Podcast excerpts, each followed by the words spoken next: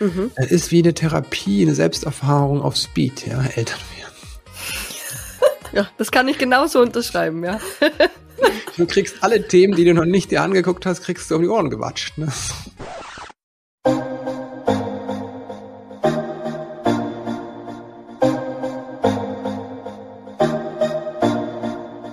Mama-Fürsorge von Katharina und Michelle. Der Podcast für alle Seiten der Mutterschaft.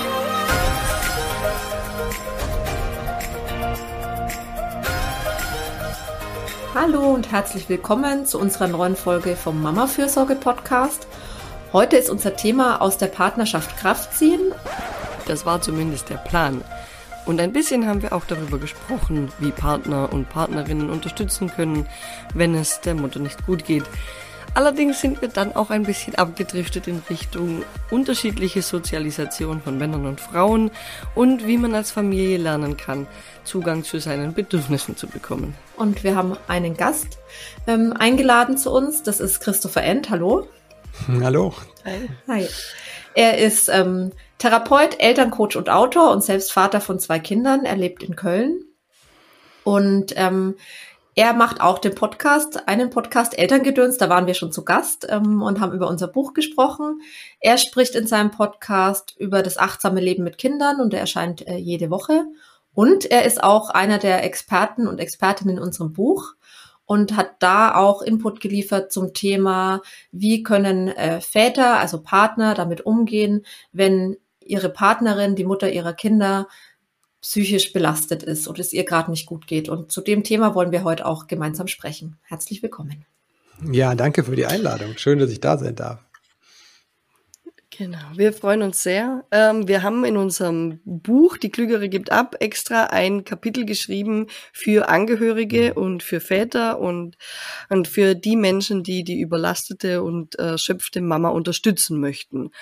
Da haben wir deinen Rat eingeholt für die Väter zum äh, Thema, mal wie können sie helfen, wie können sie unterstützen und wie können sie auf sich selber schauen. Und also äh, fangen wir ganz vorne an. an wenn, die, wenn Väter mit dieser Thematik zu dir kommen, was, ähm, was sind dann ihre Gedanken, ihre Sorgen und was rätst du ihnen? Also erstmal muss ich sagen, dass tatsächlich äh, Väter eher selten kommen. Das ist äh, in, mit der Problematik tatsächlich. Also es kommen auch Väter zu mir, überwiegend Mütter, aber ähm, auch, wie ich finde, ein großer Teil Väter. Aber tatsächlich, dass sie zu kommen, wenn ihrer Partnerin es nicht gut geht, ist seltener. Es, bei, äh, mein Gefühl ist, bei Frauen kommen eher, wenn es ihrem Partner nicht gut geht. Ne? Das finde ich erstmal vorweg mhm. ganz, ganz interessant. Und das hat, glaube okay. ich, viel damit zu tun, ähm, mit dem klassischen Rollenbild auch und der Prägung, die mhm. da ähm, immer noch die Geschlechter betreffend passiert. Also, dass ich man glaube sich da nicht traut. Ich glaube nämlich nicht, dass wir so grundsätzlich so unterschiedlich sind. Ne? Ja, da spielen dann zweierlei Sachen rein, oder? Richtig. Die Männer, die da äh, nicht so, vielleicht nicht gerne Schwäche zeigen und die mhm. Frauen, die in dieser Rolle schon drin sind, dass sie die Fürsorgenden sind und auch sich um die Gesundheit des Mannes mitsorgen.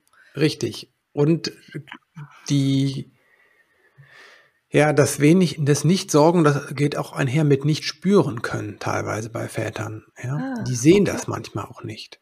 Ja, also ich mhm. kann das auch aus eigener Erfahrung sagen, dass ich teilweise nicht gesehen habe, wie schlecht es meiner Frau gegangen ist. Das heißt, wenn jetzt dann eher die Konstellation ist, die Mütter kommen zu dir ins Elterncoaching und bringen den Papa dann mit, dann kann es von dir auch eine Aufgabe sein, der Achtsamkeit für diese Situation zu erarbeiten.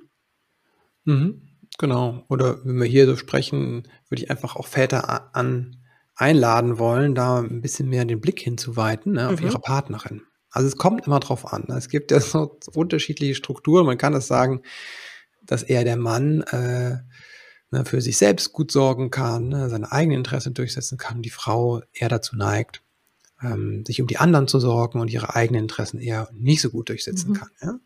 Mhm. Das ist so dieses typische in unserer Gesellschaft verteilt, das Sorgen auf Männlein, Weiblein. Gibt es aber auch genau. umgekehrt, ne? Also es gibt auch dann die, ja, das ist ja nicht so ein Stein gemeißelt. Es gibt auch Frauen, die das eher bei sich sind und weniger beim Partner. und andersrum. Deswegen muss man mhm. da immer individuell drauf gucken. Und dann gibt es sogar noch das, dass sich das in Situationen ändert. Also kontextabhängig, ja. Mhm. Also das ist einfach nur, dass es zwei, ähm, könnte man sagen, Mächte gibt oder Bedürfnisse gibt. Einmal das Autonomiebedürfnis, für mich zu sein und einmal das Bedürfnis Bindung oder Verbindung, Beziehung mit dem anderen zu sein. Und wenn man sich das vorstellt wie so eine Waagschale, dann ist jeder von uns irgendwo verortet eher. Ja, das, mhm. Und auch in Situationen kann das unterschiedlich sein. Und wenn irgendwas aus dem Gleichgewicht ist, ist es gut, da mal hinzugucken, wo bin ich eigentlich? Neige ich eher dazu, gut für mich zu sorgen, vergesse aber manchmal vielleicht die anderen? Oder neige ich dazu, immer für die anderen näher zu sein und vergesse mich, ja? Bis Extremfälle, mhm. ich kann mich überhaupt nicht spüren oder Extremfall, mhm. ich kann den anderen gar nicht spüren. Wenn das so ist, dann ist es schon mal gut zu wissen, wo bin ich verortet. Mhm. Und wenn was im Ungleichgewicht ist, kann es hilfreich sein, mal in die andere Richtung ein bisschen zu gehen.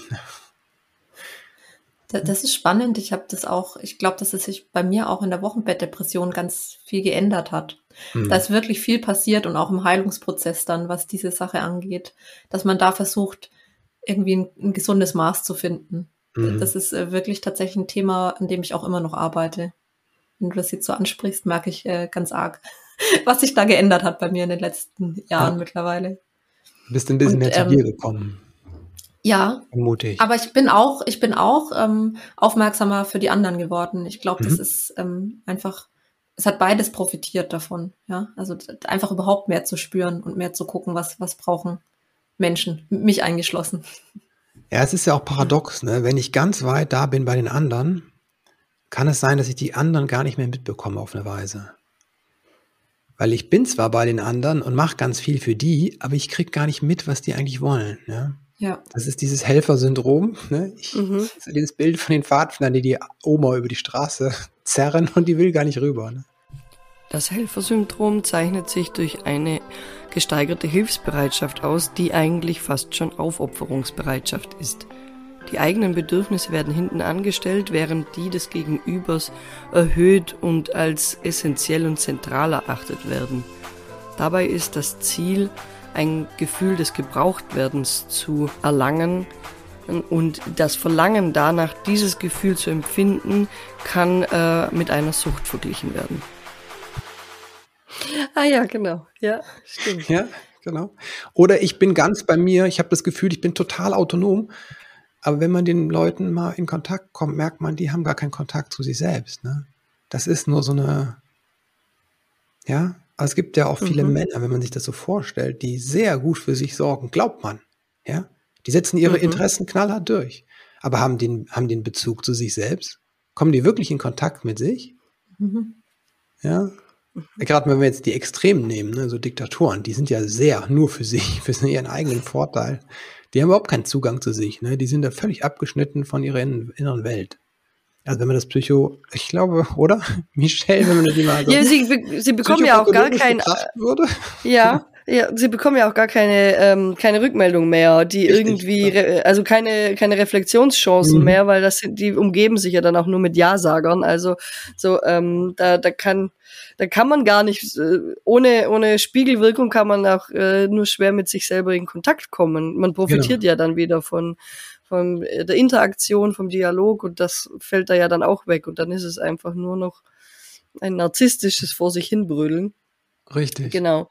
Äh, ähm, aber wenn wir gerade vom, vom Helfen gesprochen haben, dieses nur für jemanden etwas, äh, etwas mhm. tun, also ähm, für ihn entscheiden in, und äh, diese Hilfe so überstülpen, mhm. das ist da, da, das ist ja nicht der Weg. Äh, auch, auch unser Buch äh, hat da den Fokus drauf gelegt, ähm, Hilfe zur Selbsthilfe zu leisten, bis zu dem Punkt, wo das geht, Richtig. und dann äh, den Punkt zu erkennen, wo es nicht mehr geht.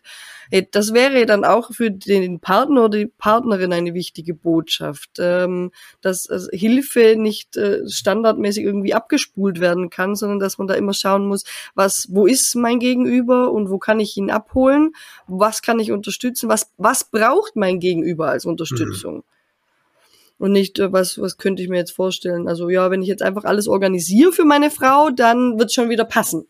Richtig. Und das ist dann dieses, wo ich den anderen eigentlich gar nicht spüre, ne? So. Mhm. Weil wir es halt auch alle nicht gelernt haben. großteils. Und wo ich dann auch als auch Partner oder Partnerin auch in die, selber in die Überforderung komme, weil ich gar mhm. nicht dem anderen alles abnehmen kann. Was, was wäre da, was wäre da so dein Rat? Dass man nicht ja. in dieses, äh, eigentlich in dieses übergriffige Helfen kommt und dieses, wo man sich selber dann auch drin verliert. Also ich glaube, das erste ist es, sich einfach mal bewusst zu machen, dass es das gibt, ne, was der Unterschied ist, ja. Und dass nicht jede Hilfe hilfreich ist. Mhm. Ne, und zu merken, dass es auch kein pauschales richtig und falsch gibt. So. Und dass das ein ganz feines Feld ist. Ne? Und es eher da geht, um genau hinzuspüren. Weil natürlich gibt es auch Momente, wo es wichtig ist, dass du jemand die Hilfe überstülpst. Ne? Mhm. Also das ist mhm. ja, gibt es ja als Psychotherapeutin auch. Du hast auch den Moment, wo du sagst, und jetzt rufe ich ähm, die Feuerwehr, ne? Und jetzt mhm. mache ich eine Einweisung. Und da wird in dem Moment setzt, hebelt dann auch das Gesetz und äh, hebelt dann quasi auch ähm, die Eigenentscheidung auf, weil das Leben des Patienten gefährdet ist, des Klienten. Mhm, mh. Aber ne, das ist ein extremer Punkt, so, ja. Mhm. Und dazwischen gibt es ganz, ganz, ganz, ganz viele Punkte. Ähm, und das ist, ähm, ich glaube, das ist wirklich ein, ein, ein, ein, erfordert erstmal so eine Aufmerksamkeit, wie fein das ist, ja. Okay. Und es kann auch sehr ungünstig sein, ähm, wenn ich jemanden, kannst du wahrscheinlich auch noch was dazu sagen, Katharina, ne? wenn ich jemanden zu sehr irgendwo drin lasse, ne? zu sehr ähm, ähm, sage, die muss das selbst schaffen. Ne? Das ist in der Depression ja gerade nicht da der Antrieb, ja. Ja, wir, wir hatten da einen Blogbeitrag auch auf Mama-Fürsorge ähm, von der Betroffenen, die gesagt hat, es war dann an einem Punkt wirklich gut, dass ihr Partner Richtig. gesagt hat, komm, ich fahre genau. jetzt mit dir in die Klinik. Ja. Du wolltest es doch. Aber diesen Punkt auch zu erwischen, dass es an dem Tag wirklich der richtige Punkt war. Ja, mhm. also das ist natürlich auch so ein bisschen, das kam ja nicht aus dem Blauen, das hat sich genau. ja auch einfach ähm, so ergeben, aber da hat sie gesagt, das war für sie super wichtig, dass er dann die Sache in die Hand genommen hat, mhm. dass sie den Weg gegangen ist.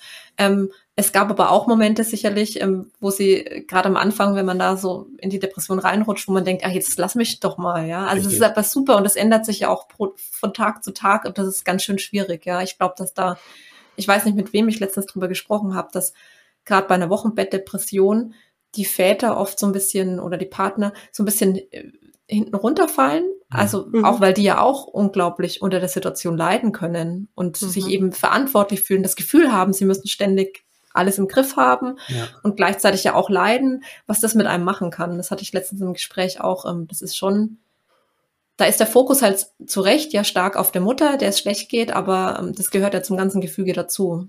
Richtig. Es ändert sich an Ansätzen, aber grundsätzlich glaube ich, dass das ganze Gesundheitssystem viel zu patientenfokussiert ist, ne, krankheitsfokussiert ist und dass man das System nicht in die Hand nimmt, ne, mhm. ne, in den Blick nimmt. Genau.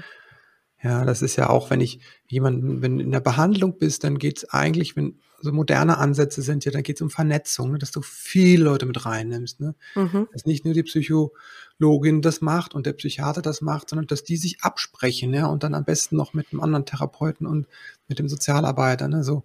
Und das Gleiche betrifft ja auch dann das Familiensystem, dass man guckt, okay, und was braucht jeder jetzt von dem System?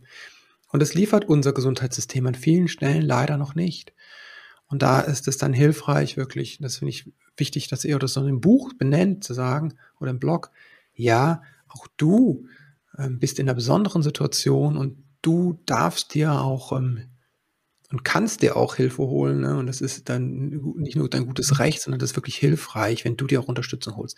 Gerade für Menschen, die da noch nicht hingeguckt haben, ja, die noch nicht bei sich mhm. viel geguckt haben, kann das massiv überfordernd sein.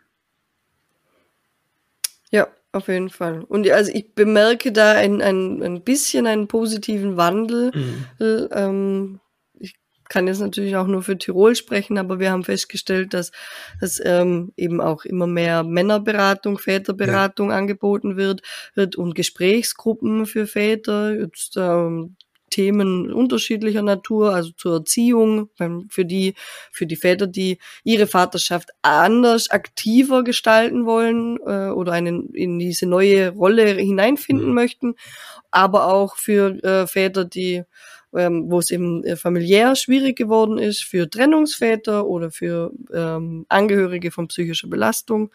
Und, und ähm, das ist, also ist, ist sind ganz kleine Schritte, aber dadurch, dass ich als Familienbegleiterin gezwungen bin, aufs ganze System zu schauen oder halt eigentlich die einzige Person bin, die aufs ganze System schaut, aufs Kind, auf die Mama mhm. und dann eben auch auf den Papa, konnte ich da bemerken, dass es auch mehr Angebote gibt.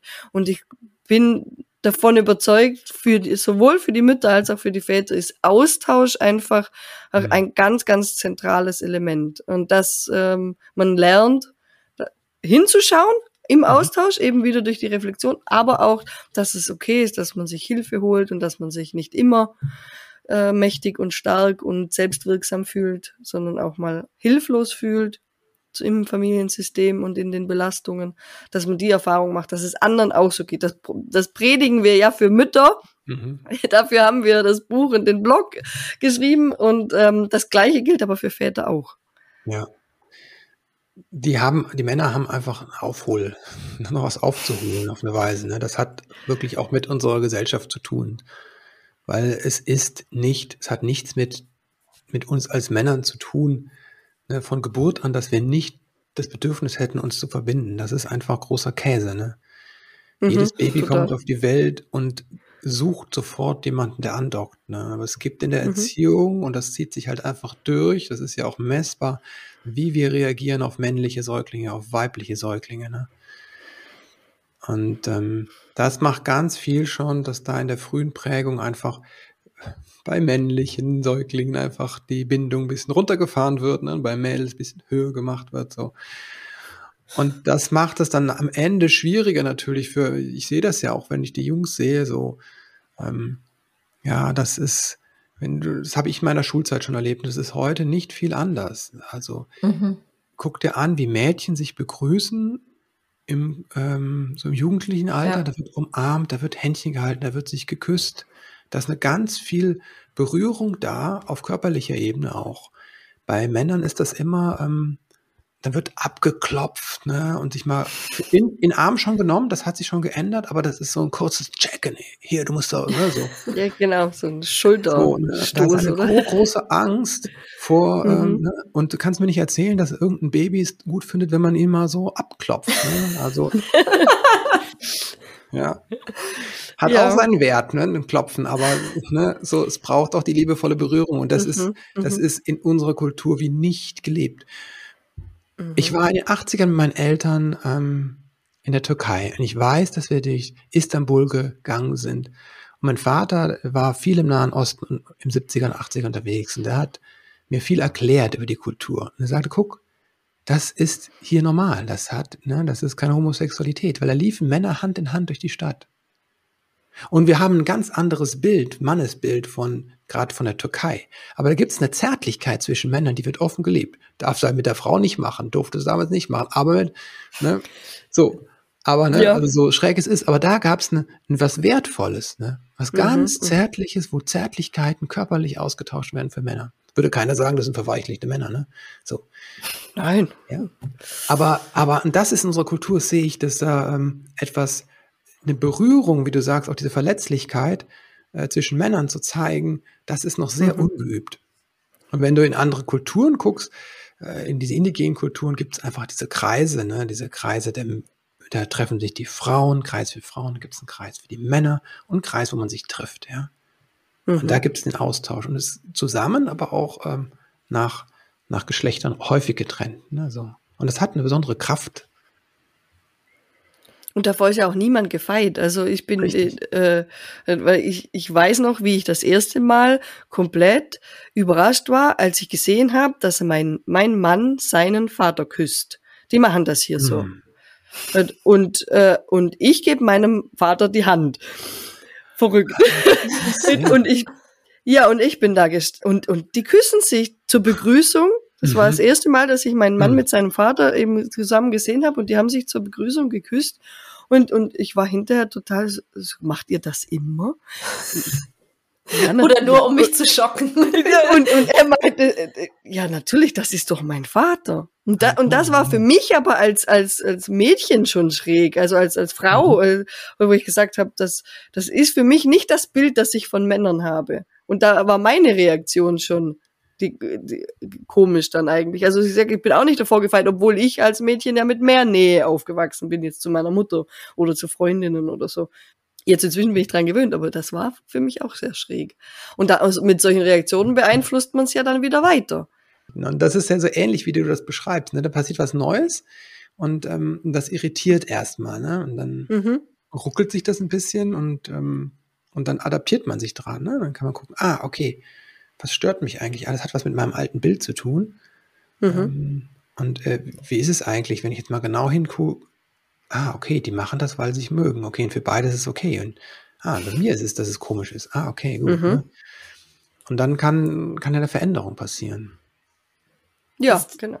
Ist das eurer Meinung nach auch ein Grund? Ich höre das immer wieder, dass ähm, Väter sagen, ah, mit dem Kind so im ersten Jahr ist schwierig oder gerade im ersten halben Jahr und erst danach kann ich was mit ihm anfangen. Ist das auch eurer Meinung nach so ein bisschen der Grund, dass diese Körperlichkeit und diese Bindung da einfach, dass sie sich schwerer tun, die Väter mit dem Kind? Also das ist ja ein riesen, da haben dann ja Väter, die irgendwie eine, eine Frau haben, die auch Selbstprobleme hat, auch zwei Herausforderungen, sich mhm. selbst in die Vaterrolle finden und in diese dieses Beziehung, ins Beziehung gehen und, und gleichzeitig noch ähm, in der Partnerschaft?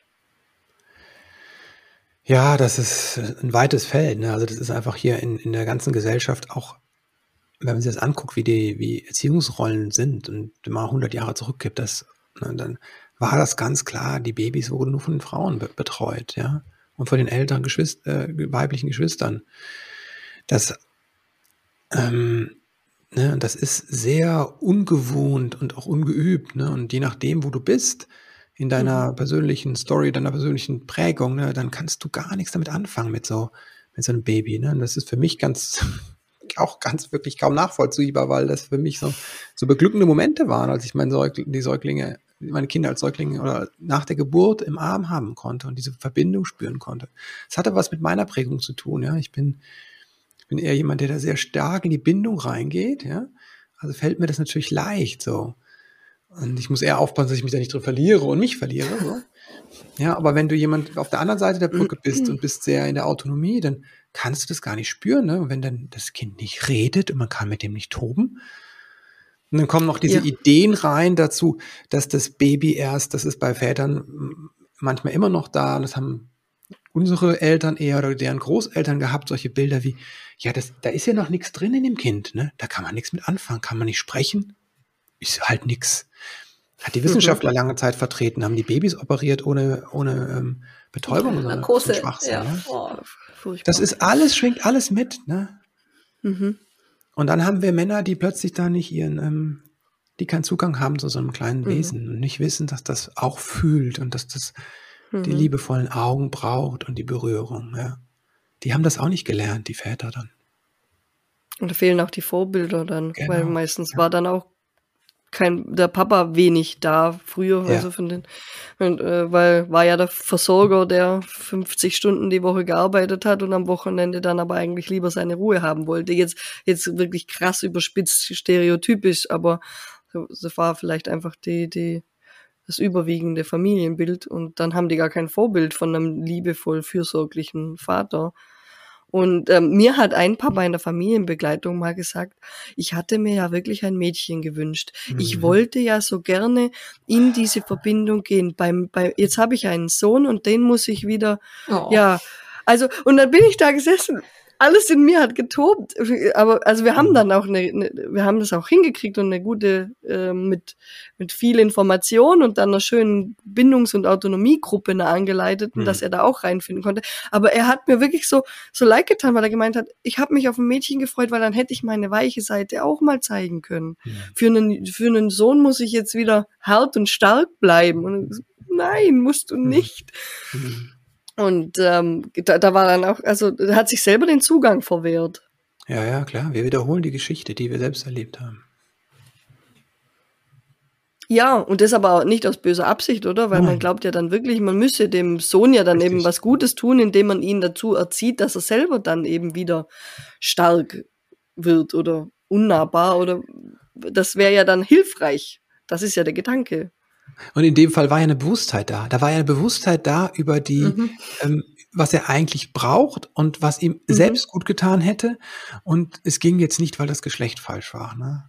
Es brauchte ja, ja. da noch ein bisschen Anstupser um das. Ne? Ja. Aber viele haben, noch, haben mhm. das noch nicht mal. Ne? Das ist noch nicht mal bewusst, weil ein Großteil unserer Wahrnehmung läuft durch diese Filter. Und ein Teil dieser Filter sind unbewusst. Das sind ja diese Projektionen. Ne? Dann mhm. laufen wir mhm. durch die Welt. Ne? Heute geht ja auch alles schief. Ne? Alle mögen mich nicht. Ne? Ich bin so ein harter Hund oder ich bin äh, immer erfolgreich oder ich bin immer nicht erfolgreich. Ne? Keine ja. Ahnung. Dann biegen wir unsere ganze Wahrnehmung diesem Glaubenssatz zurecht, dieser Projektion. Stimmt, ja. Und Kinder sein oder, oder nee, Kinder sein, Eltern sein, Vater sein und Mutter sein, ist aus meiner Sicht immer eine Einladung, diese ganzen Projektionen, diese Geschichten mir bewusst zu machen. Mhm. Es ist wie eine Therapie, eine Selbsterfahrung auf Speed, ja, Eltern werden. Ja, das kann ich genauso unterschreiben, ja. Du kriegst alle Themen, die du noch nicht dir angeguckt hast, kriegst du um die Ohren gewatscht. Ne? Genau, ja, also wirklich. Ähm. Und deswegen ähm, da auch liebevoll mit sich selbst zu sein, wenn man merkt, oh, da ist etwas, da explodiert irgendwas, ne? oder ich drifte ab, oder gibt es Gefühle, oder wir kommen nicht zurecht, da sagen, könnte es jetzt auch spirituell sehen, sagen, okay, da gibt es mir das Universum einen Hinweis, wo ich mal wachsen könnte. Ne? Und das ist tatsächlich so, weil wir werden, wenn, sonst laufen wir in dem Film weiter, wenn wir das Kind nicht bekommen hätten und würden gar nicht auf die Idee kommen, da mal hinzuschauen. Ne?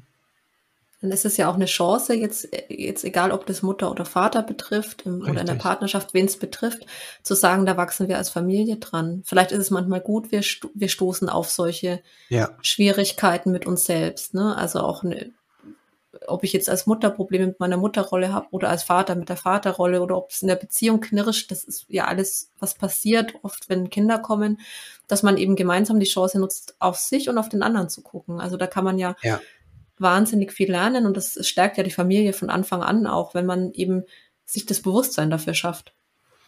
Und es stärkt halt dann auch die Partnerschaft. Ne? Also wenn ich durch sowas mhm. durchgegangen bin, also durch eine Elternschaft oder Ne? Also muss jetzt gar keine Depression dabei mhm. sein, aber, ähm, aber vor allem durch solche Dinge, wenn ich das gemeinsam geschultert habe, ne, das geht ganz schön tief. Ne? Und das ist nicht leicht. Also das ist eine Herausforderung und die tut weh, ne? und die ist unangenehm, die schmerzt. Ne? Ähm, ich will das jetzt nicht so spirituell verbrämen. Ne? So jede, jedes Tal ist, führt zum Gipfel und ne? Das kann man so rückblickend gut sagen, ne? aber wenn du in dem Moment drin bist, ist es einfach scheiße. Es ist super anstrengend und ähm, ja.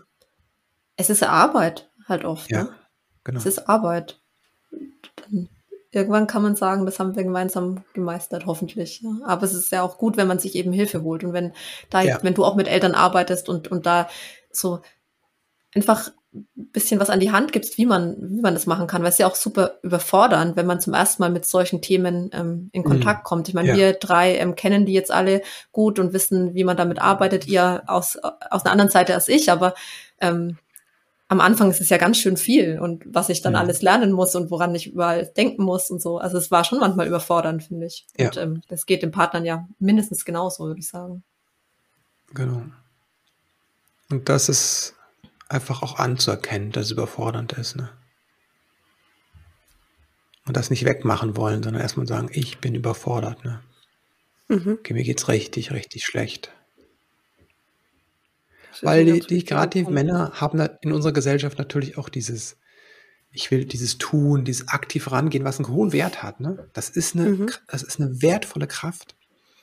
Aber es, es geht oft zu schnell. Das ist also wieder bei diesem Überstülpen der Hilfe. Ne? Mhm. Und das andere ist erstmal es zu spüren. Ne? Das heißt nicht, ich muss die ganze Zeit da drin sitzen und verharren. Ne? Nein, ne, nein. Das wäre das andere. Aber einfach mal zu spüren, Gott, bin ich hilflos. Ne? Also mir kommt es auch gerade wieder, ne, ähm, oh Gott, oh Gott, warum hast du mich verlassen? Also das ist wirklich, das mhm. ist das, die menschliche Erfahrung einfach. Ja? Gehen jetzt auf Ostern zu, ne? sondern ist es ja, das, genau. ähm, dieser Verlust, dieser, dieser tiefe, tiefe Schmerz. Und ähm, der gehört zum Menschsein dazu. Ja. Ja, okay. Ich würde jetzt gerne hier, ja, das ist jetzt nicht die Botschaft fürs Ende. Ich sag's euch, wie es ist. Ja, warte, warte, warte, warte, genau. Okay. Aber wenn wir, bei dem, wenn wir bei dem christlichen Bild bleiben, ne, und ich bin nicht mehr in der, ich bin nicht mehr in der Kirche, ne, so, aber ich bin tief geprägt davon und da ist ein ganz mhm. tiefer Schatz drin an Wissen, ja, wie im Buddhismus auch ein tiefer Schatz ist, ne. Aber da ist ein tiefer, tiefer Schatz drin, ähm, und dann ist dieses Tal da. Karfreitag ist das Tal. Ne? Das ist die absolute mhm. Verzweiflung. Und dann das kommt stimmt. die Auferstehung. Ja, da ist die mhm. Hoffnung. Das gehört zusammen. Ne? So. Jetzt sind wir spirituell geworden. Und, äh, das Licht am Ende des Tunnels haben wir gefunden. Ja. Genau, und du kannst auch gucken, das hat denn nicht allein geschafft. Ne? Da kam von außen etwas dazu. Ne? So. Und auf ja. eine Weise kam es aus ihm heraus selbst, die Auferstehung. Und das ist ja das Wunder, ne? Also, ne, also, wenn ich Katharina fragen würde, würde sie wahrscheinlich auch sagen, ja, alleine habe ich es nicht geschafft, aber haben es die ja. anderen gemacht? Nee, Nein, die haben halt oder? geholfen. Richtig. Die haben mir geholfen, geholfen, die Kraft wieder aufzubringen und, und äh, haben mir Möglichkeiten gezeigt, äh, wie es leichter werden kann und haben mich begleitet. Also ich, ich habe das Gefühl, es ist so eine Art Begleitung gewesen zu, zur genau. Genesung, ja. Dass einfach immer jemand da war, auf den ich mich stützen konnte und wusste, da, da ist Backup da. Das war vielleicht mhm. wichtig. Und ähm, auch in der Partnerschaft zu wissen, da ist jemand da. Man erwartet ja nicht, dass derjenige, wie du jetzt gesagt hast, super aktiv wird und, mhm. und durch die Gegend rennt und alle Probleme auf einmal löst. Die Erwartung ist nicht da. Ähm, aber zu wissen, da ist jemand an meiner Seite, der möchte, dass mir es gut geht und der versucht, für mich da zu sein. Und da ist genauso Trial and Error wie bei mir selbst auch mhm. in, in der Phase, ja. Also der andere muss auch, muss auch ausprobieren, was, was geht und was hilft dir und, und man muss drüber reden. Und das ist ja nicht, dass dann alles perfekt sein muss, weder bei mir noch beim anderen. Ja. Ja. Mhm. Besseres Ende? Michael? na, na, eben, das ist, das ist schon das, was ich mir, was, was ich mir, also was auch mein Grundsatz ist. Die, die Partnerschaft ist in der Zeit einfach dann auch Stütze, ja. ja. Äh, und man leiht seinem, seiner Partnerin oder seinem Partner eine, eine Zeit lang ein bisschen Kraft und eine mhm. Schulter, da, aber damit sie selbst auch wieder diese Kraft schöpfen kann, nicht damit man selber die Kraft abgibt und dann keine mehr hat hat also als gemeinsame, als gemeinsames Ziel dann wieder die Familie zusammenzuhalten. Und die Stütze ist ein schönes Bild, ne? Also wenn du eine Stütze, einen Stützpfeiler vorstellst an einem Gebäude, mhm. ja. Und je größer das Gebäude ist, desto stärker muss der Stützpfeiler sein, desto besser muss der ausbalanciert sein, desto tiefer muss der reichen. Das mhm. heißt, wenn wir Stützpfeiler sein wollen, müssen wir vor allem in uns ruhen. Und das heißt, deswegen ist es so wertvoll, wenn du und deine Partnerin oder dein Partner, wenn es dem schlecht geht, dass du für dich sorgst und daraus mhm. kannst du dann für den anderen da sein, ne? Weil sonst gibt's eine ganz, ne, sonst stürzen beide ab, ne? Oder das geht in eine komische äh, Vermischung rein. Ne? Also das ja. ist wirklich wichtig. Deswegen, so komisch das klingt, erst für dich sorgen, damit du da sein kannst für deinen Partner. Und das ist auf jeden Fall, würde ich das auch raten, den Menschen, die merken, die, die schmieren da ab, ne? Oder mhm. sie haben Angst, die Familie schmiert ab, sich Hilfe holen, damit sie den Anker haben, um für den anderen, für die Partnerin und für die Kinder da zu sein. Perfekt. Wundervoll. das finde ich eine richtig schöne Botschaft. Mhm. Ähm, und da, jetzt würde ich dich gerne noch fragen, Christopher, was, ähm, was momentan so deine Angebote sind. Wenn man jetzt äh, sich angesprochen gefühlt hat bei uns hier mhm. beim Zuhören, unsere Zuhörerinnen und Zuhörer, äh, ähm, und sie möchten sich gern an dich wenden. Was, was hast, hast du momentan so im Angebot? Was kann also man bei dir machen? Was berätst du? Genau, kommt darauf an, wann man den Podcast hört. Also bis Ende April, da fängt der Kreis der Väter an, der nächste. Das mache ich so mhm. einmal im Jahr ungefähr. Ähm, Was ist das? Intensives Drei-Monats-Programm. Eine ganz mhm. kleine Gruppe von Vätern. Ich habe es jetzt runtergemacht auf nur sechs, also wirklich ganz klein, individuell maximal sechs Teilnehmer, ähm, die ich begleite und auf eine besondere Art. Und wir gucken uns tatsächlich an, wo komme ich her, ne? Also wie geht's mir jetzt in meiner Familie? Wir gucken uns aber auch die Ursprungsfamilie an, ne? Beziehung mhm. auch zum eigenen Vater zum Beispiel ist wichtig. Ähm, und das ist ein Set, das mache ich schon sehr lange. Ich habe das anfangs mit einem Freund gemacht hier in der Präsenz in Köln. Und okay. jetzt mache ich seit letztem Jahr mache ich es online. Und das geht Klingt gut. sehr spannend. Ja, ist ein intensiver, sehr persönlicher Prozess auch. Okay. Und ansonsten gibt's immer laufend irgendwelche Kurse. Ich habe auch so ein, äh, immer so Meisterklassen, nenne ich das. Das sind so kurze Webinare, die sind nur so eine Stunde, anderthalb. Okay. kann man, jeden Monat gibt's immer irgendwas Neues. Kann man so auch für kleines Geld reinschnuppern. Unterschiedliche Themen, die da Genau, ja, ja, genau. Wir hatten so jetzt, rund um äh, Elternschaft. Genau, wir hatten jetzt Self-Care, wir hatten Entspannung, wir hatten äh, Wut. Vor Weihnachten Oh, ja. gab's Easy Christmas, das war sehr lustig. Kann man entspannt Auch immer ein durch Thema. Die Weihnachtszeit gehen, ja. Genau. Ja, na cool. Okay, Mhm. das, äh, deine Angebote findet man? Auf christopher-end.de. Da gibt's auch die Infos zum Buch. Ich habe da so ein kleines Buch geschrieben mit Anando Würzburger, der kleine Samurai findet seine Mitte. Eine Einladung und Anleitung zum gemeinsamen Meditieren mit Kindern. Oh cool, ja. Also Mhm. auch äh, Kinder da gut in den Kontakt schon bringen mit sich selbst. Ja, Durch die du Meditation. kannst auch Stressregulation lernen nennen, ne? Mhm. Mit einer Okay. spannenden Abenteuergeschichte und so, ja. Damit kriegt man die Kids. Richtig. Perfekt, alles klar. Ich sag äh, ganz herzlichen Dank, Christopher, dass du da warst und dass du Mhm. mit uns heute äh, so einmal quer durch die Sozialisation von Männern und Frauen gerutscht bist. äh. In der nächsten Folge begrüßen wir als Gast Sascha Schmidt, Family Lab Seminarleiter nach Jesper Juhl und Autor des Buches Glücksfall Großeltern. Wir haben ihn in unserem Buch dazu befragt, wie man mit den Generationenkonflikt Eltern, Großeltern gut umgehen kann und er hat uns dafür sehr viele hilfreiche Tipps mit auf den Weg gegeben. Wir freuen uns auf euch und auf Wiederhören im Mama-Fürsorge-Podcast. Genau, ich sag auch nochmal Danke, Christopher. Vielen Dank, ähm, dass du unser Buch bereichert hast und dass du heute bei uns zu Gast warst. Ja, danke schön, dass ich da sein durfte. Vielen Dank für eure Arbeit. Danke.